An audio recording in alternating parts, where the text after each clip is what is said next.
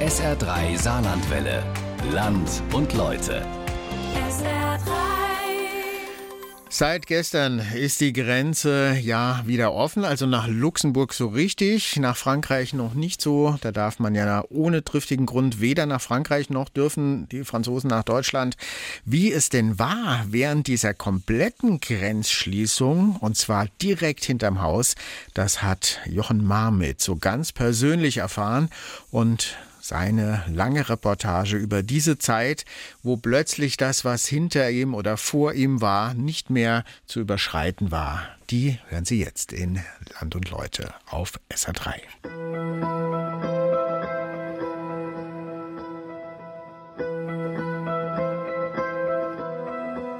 Da ist dieser Raum. Dieser weite Raum die kleine graue Landstraße führt dorthin. Ein paar Kurven bergab, ein Dorf, ein Fluss und dahinter ist es anders. Vertraut anders.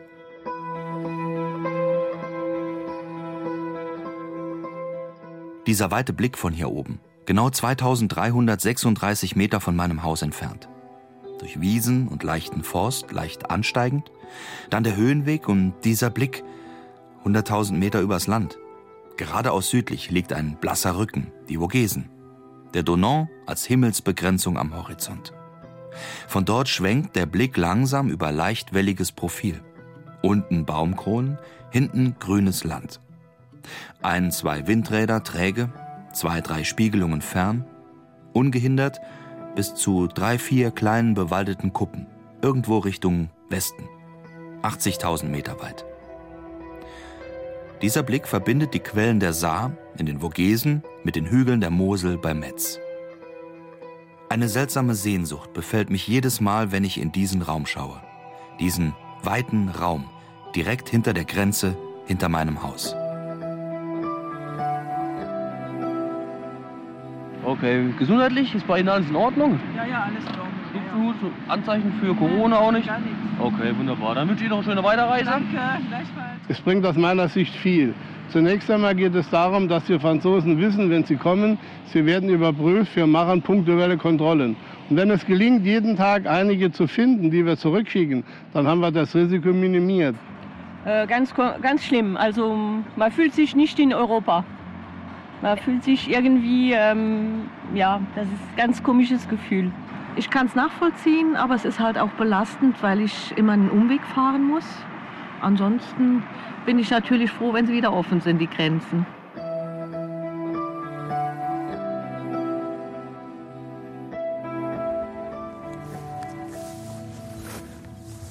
Was haben wir denn hier? Optischer Telegraph am Neuhof. Gebaut von Claude Schapp 1792, 1805. Das sieht aber komisch aus. Was die damit wohl gemacht haben? Um 1795. Ah, die haben zu Zeiten von Paris mehrere Telegrafenlinien gebaut. Ah, um sich wahrscheinlich zu verständigen. Ah, und dann ergibt auch die Tafel Sinn. Damit haben sie, das ist dann das Alphabet sozusagen. Also, guck mal da. Ein S?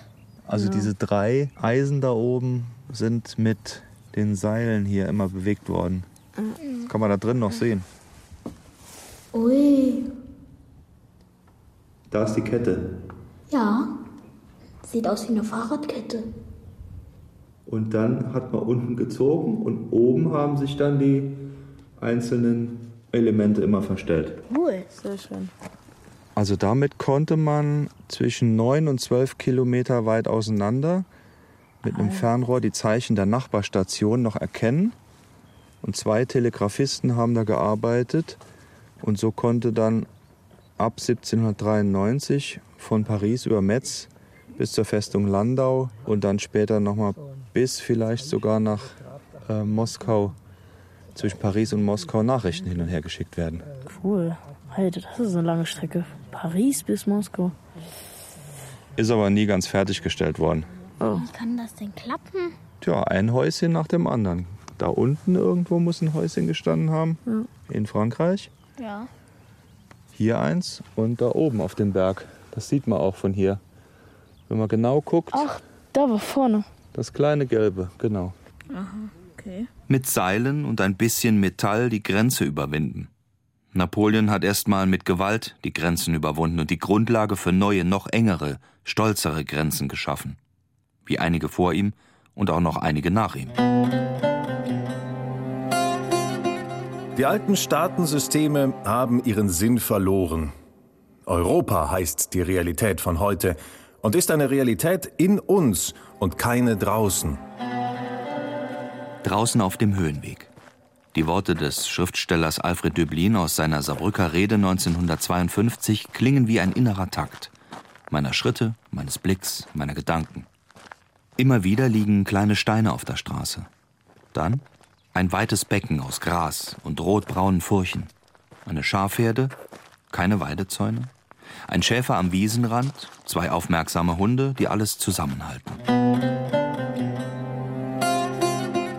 Da hat es irgendwann einen Krieg gegeben. Da hat ein Herrscher und seine Clique irgendwann einmal einen Krieg geführt. Danach ist einer besiegt worden, darauf sind Grenzen so und so gezogen worden.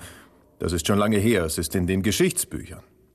Und das gehört alles zu den Wahrheiten, Rechten und Gegebenheiten der Völker. Aus Hochmut, Leidenschaft, Wut ist es damals zu dem und jenem Krieg gekommen. Tausende Menschen werden in der Erde versenkt, darauf werden Gebiete so und so verteilt. Ein Ende. Kein Ende, denn es fängt natürlich morgen wieder an. Nein, da haben wir das Ende selbst gesetzt. Vor allem Deutschland und Frankreich, Frankreich und Deutschland. Erste Schritte, dann immer mehr und die Grenzen sind gefallen. Unglaubliche Anstrengungen, Zugeständnisse, Willenskraft. Der Wind ist jetzt frischer auf dem Höhenweg. Lockere Wolken ziehen rasch von Westen heran und lautlos über uns hinweg nach Osten weiter. Europa. Der drängende, ungestüme Wille vieler muss hinzukommen, sehr vieler. Mut, Mut, tut euch zusammen, zeigt hinter der alten rostigen Realität die junge und prächtige neue. Zeigt die Macht, die ihr besitzt, das alte Gemäuer niederzureißen. Tut euch zusammen. Keine kleinen Parolen. Fordert Europa. Ihr fordert euer Leben. Ihr fordert euch. Als Alfred Döblin diese Rede hielt, da waren die Pariser Verträge gerade unterzeichnet. Robert Schumann und seine Montanunion würden wenige Wochen später zur Grundlage der wirtschaftlichen Union werden. 1952 war das. Vor 68 Jahren. Vor 75 Jahren war gerade erst der Zweite Weltkrieg zu Ende gegangen. Es gab noch keine, die jetzt irgendwie jetzt renitent gewesen wären und hätten Missmut geäußert. Das kann man wirklich sagen, dass sie also sehr kooperativ sind und Verständnis sind. Es ging mir auch darum, heute schon zu zeigen, was in den nächsten Wochen hier erfolgt. Die Menschen müssen sich darauf einstellen. Wir erleben jetzt gerade, wie das ist, wenn ein Wirtschafts- und Arbeitsraum, äh, aber auch ganz einfach in einer Region Grenzen wieder eine Bedeutung gewinnen. Äh, und wenn es an dieser Situation irgendetwas Gutes gibt, dann vielleicht die umgekehrte Erkenntnis, wie wertvoll es ist, dass wir diese Grenzen lange eigentlich überwunden hatten. Ich strauchle, knicke um. Der Weg hat nun Schlaglöcher und ich liege jaulend am Wegrand. Wie oft bin ich diesen Pfad schon gegangen? Warum bessert niemand diese dämlichen Schlaglöcher aus? Du hast mal wieder den Kopf in den Wolken gehabt. Sollen wir dich stützen? Oh, was haben wir denn da? Ein Grenzstein. Ich würde sagen, das hier sieht aus, als wären das zwei Vogelfau. Oder ein Doppel-W. Na, das ist ein W und das könnte auch ein W sein. Fahr's mal nach, dann kann man es vielleicht erkennen. Ich würde sagen, das sind doch zwei Vogelfau. Was ist noch drauf auf den Seiten? Eine Zahl, oder? Ja. Steht 1760. Also ich würde auch sagen, es ist ein W. Und ich glaube, es ist von der Abtei Wattgassen gewesen. 1760 ging die bis hierher. Und dann war da, wo du stehst, war Land von der Abtei Wattgassen. Und da, wo du stehst, war Lothringen. Echt? Ich stehe in Lothringen. Also 1760. Ja, stimmt. Aber warum steht denn da ein B? Königreich Bayern war später. Die haben denselben Grenzstein wahrscheinlich genutzt. Oh, okay. Also kannst du hier zwischen Wattgassen, Bayern und Lothringen jetzt auswählen. Ich nehme Bayern. Ich auch. So kann es gehen. Ein Stein im Wald, einst eine Markierung für eine Grenze zwischen Besitztümern. Längst vergessen, unbrauchbar. Ich humple aus dem Waldstück Richtung Fluss. Nach einer Weile lässt der Schmerz nach. Das kühle Nass an der kleinen Brücke könnte helfen, doch die Brücke ist abgeriegelt.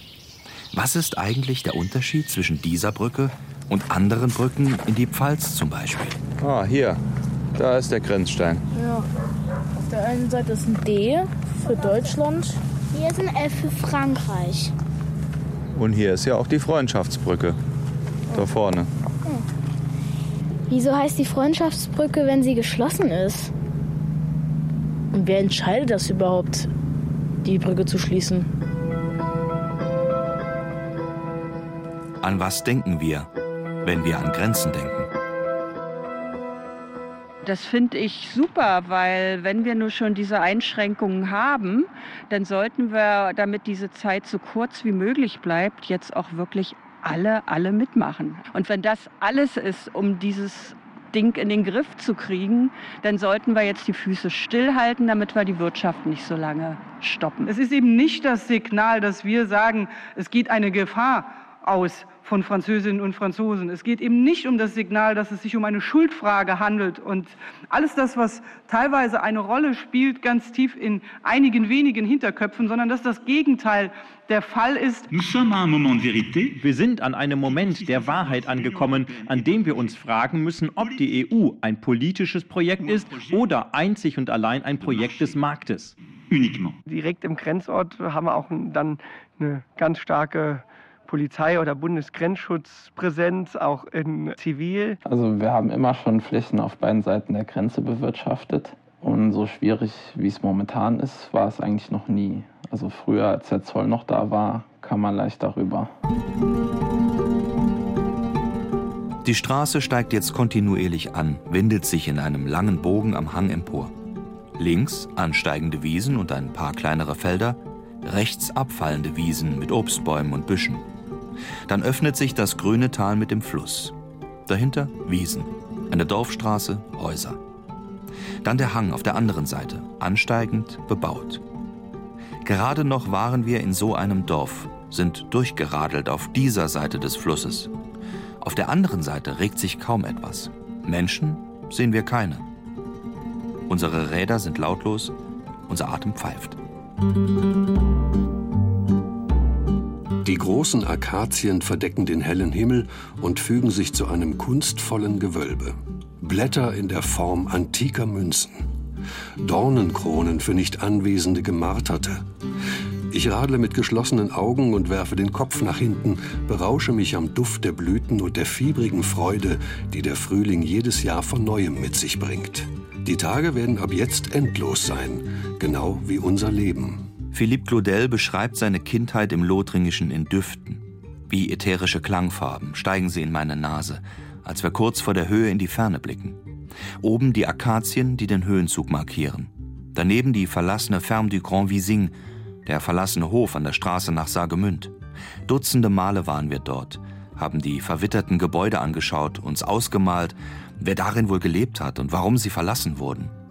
Von dort strebt die schnurgerade Römerstraße erst bergab, dann steil ansteigend nach Süden. Ich schnappe nach Luft. Ich muss heute kämpfen, diesen Berg zu erklimmen.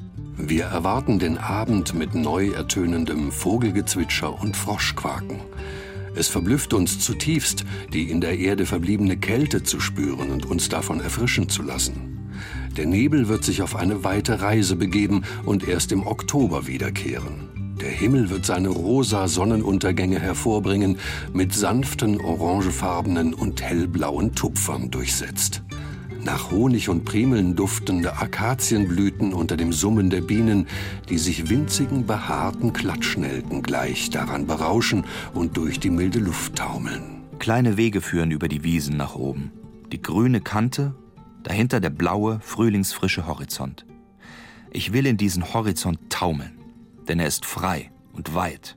Pures Adrenalin. Wir haben die Höhe geschafft. stehen schnaufend, staunend, jedes Mal aufs Neue. So, ein Eisenkreuz. Was steht da drauf? Ähm, errichtet zur Ehre Gottes um 1870 und erneuert 1987. Oh. Was war denn um 1870? 1870 war der Deutsch-Französische Krieg. Ah. Praktisch der erste große Krieg. Dann kam der Erste Weltkrieg, dann der zweite. Hm. Und 1870 war hier Kriegsgebiet. 1870, 71. Da rückte schon wieder in weite Ferne, was Victor Hugo, der französische Schriftsteller, schon 1849 formuliert hatte.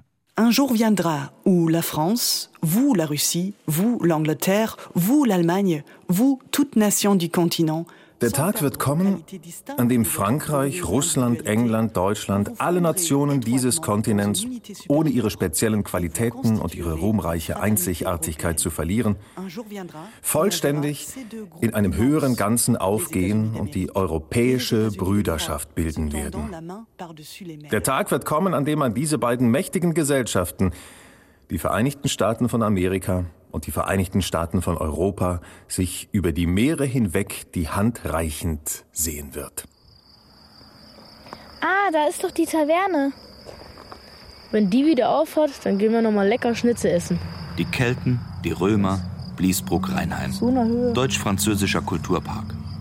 Auf der einen Seite spazieren einige wenige mit Abstand, auf der anderen niemand. Ein Polizeiwagen in der Ferne. Der Radweg am Park entlang ist gesperrt. Könnt ihr euch noch da oben an den Berg erinnern? Der tote Kopf? Ah ja, da kann ich mich noch dran erinnern. Da haben wir dann ein Picknick gemacht, oder? Ja. Und sind immer zwischen der Grenze durchgehüpft, also durchgelaufen. Und dann haben wir auch noch Bärlauch gepflückt, glaube ich. Die Grenzsteine stehen da oben im Wald, ne? Mhm. Ce qu'il faut chercher, c'est une fusion des intérêts des peuples européens et non pas seulement le maintien de l'équilibre de ces intérêts. Jean Monnet, französischer Unternehmer und einer der Gründerväter der Europäischen Union. 1957. Wir müssen eine Verschmelzung der Interessen der europäischen Völker anstreben und nicht nur die Erhaltung des Gleichgewichts dieser Interessen. Grenzschließungen, das ist immer ein notgedrungener Akt, nie ein Zeichen der Stärke. Also wir stehen hier an der deutsch-französischen Grenze und wir kaufen hier schon seit über zig Jahrzehnte in unserer lieben Bäckerei Brote und Croissants für unser tägliches Leben. Und jetzt dürfen wir zu Fuß nicht mehr rüber. Und als Zeichen der deutsch-französischen Freundschaft machen wir einen Online-Handel. Mittlerweile schäme ich mich gegenüber meinen äh, Luxemburger Kollegen und Luxemburger Freunden. Wir brauchen ein europäisches Schutzsystem, aber nicht eine pauschale Quarantäne für jemanden, der sich in einem Nachbarland aufhält. Der Himmel weint nicht umsonst, der trauert auch. Ein anderer Tag, zurück am Fluss. Es hat geregnet, einen ganzen Tag lang. Das braune Wasser ist aufgewühlt und beeilt sich, immer zur Saar hin. Einen großen Bogen macht der Lauf, von Bauchen über Mengen und Bolchen, Schweien, Ransbach und Gersweiler. Und überall ein Blies davor.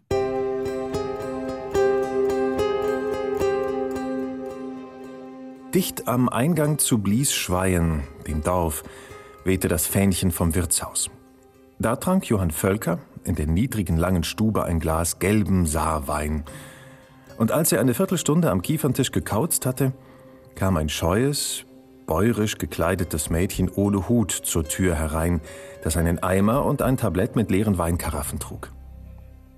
Johann blieb die Nacht über in dem fremden Wirtshaus. So beginnt die Geschichte, die kein gutes Ende nehmen wird. Das Gespenst vom Ritthof wird den Johann, der die Ketty wie irre begehrt, zermalmen. Alfred Döblin hat diese Erzählung geschrieben. Er wanderte oft im Bliesbogen zwischen Schwein und Ransbach, auch zum Ritthof. 1915 hat er sie geschrieben. Damals war er als Arzt für die deutschen Soldaten in Saargemünd stationiert. Und das damalige Weingut Ritthof hat ihm wohl besonders gut gefallen. Mittlerweile wachsen wieder Trauben an 99 jungen Rebstöcken. Die blicken nach Südwesten, direkt zum Fluss, nach Schweien und Gersweiler. Äh, pardon, Bliesschweien und Bliesgerswiller.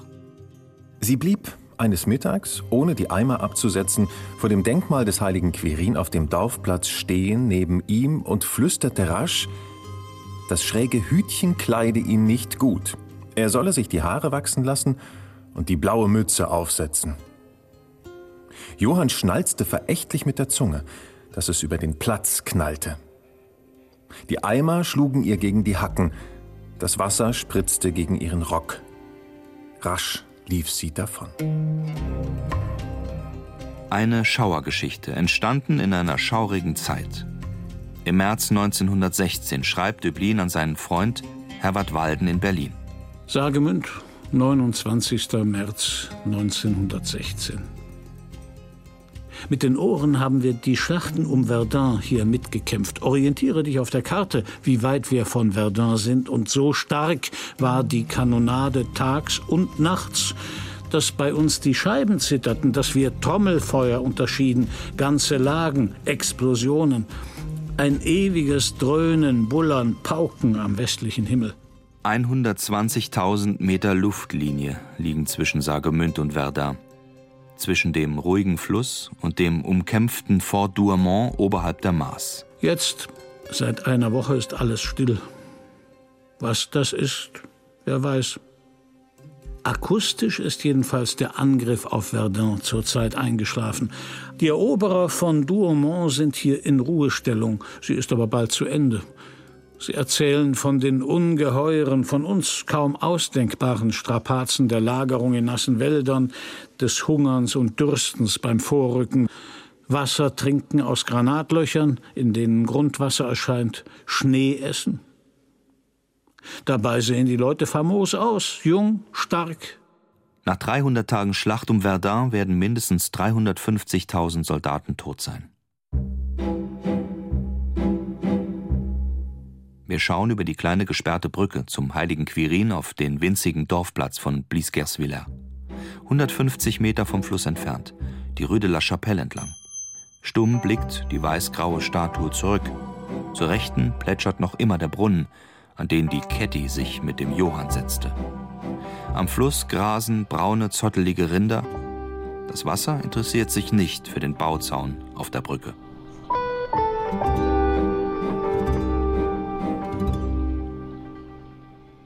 Beim stillen Blick auf den Wasserlauf und das gegenüberliegende Ufer merke ich, dass etwas fehlt. Etwas Typisches, das an allen Flüssen, Kanälen und sonstigen Wasserläufen bei unseren Nachbarn nie fehlen darf. Philippe Claudel, der an der Mörth aufgewachsen ist, bringt es auf den Punkt. Angeln ist eine Frage von Geduld und Lektüre. Bevor man die Angel auswirft, empfiehlt es sich, das Wasser zu lesen, zu wittern, ihm den Puls zu messen, seine Tiefe, seine Fallstricke, seine Tücken auszuloten. Mit verbundenen Augen könnte ich Gewässer benennen, wenn ich ihren Atem rieche. Morast- und Dieselgeruch beim Rhein-Marne-Kanal, trockenes Schilfrohr, Kloakengestank schwarzer Schlamm beim Pensée, vergängliches, frisches Grün beim Petit Canal, erdiges Sickerwasser an den hohen, lehmigen Böschungen des Sanon, eine mal süße, mal salzige Trägheit bei der Mörte, in deren unmittelbarer Nähe der Queller wächst, den man roh knabbert wie früher Sauerampfer. So viele Wasser führen durchs Land gegenüber. Dieses Wasser verbindet und trennt gleichermaßen. Dem Wasser ist es egal.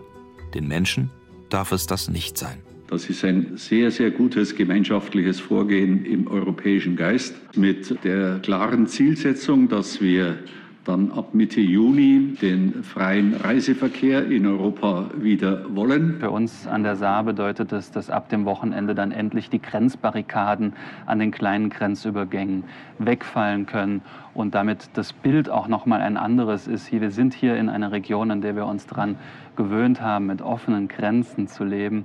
Und deswegen war das schon eine große Belastung die letzten Wochen. Das Ganze hat nur meiner Meinung nach leider viel zu lange gedauert, aber besser spät wie überhaupt nicht, das ist ganz klar. Über den Sinn von den Grenzkontrollen, den haben wir in der Tat, und ich glaube nicht nur wir in Luxemburg, nicht verstanden. Das Leben wird wieder seinen Alltag irgendwie finden, natürlich im Respekt von den Bestimmungen, wie sie eben halt gelten. Und ich glaube, die sind äh, mit dem Saarland, decken sie sich gleichermaßen ab.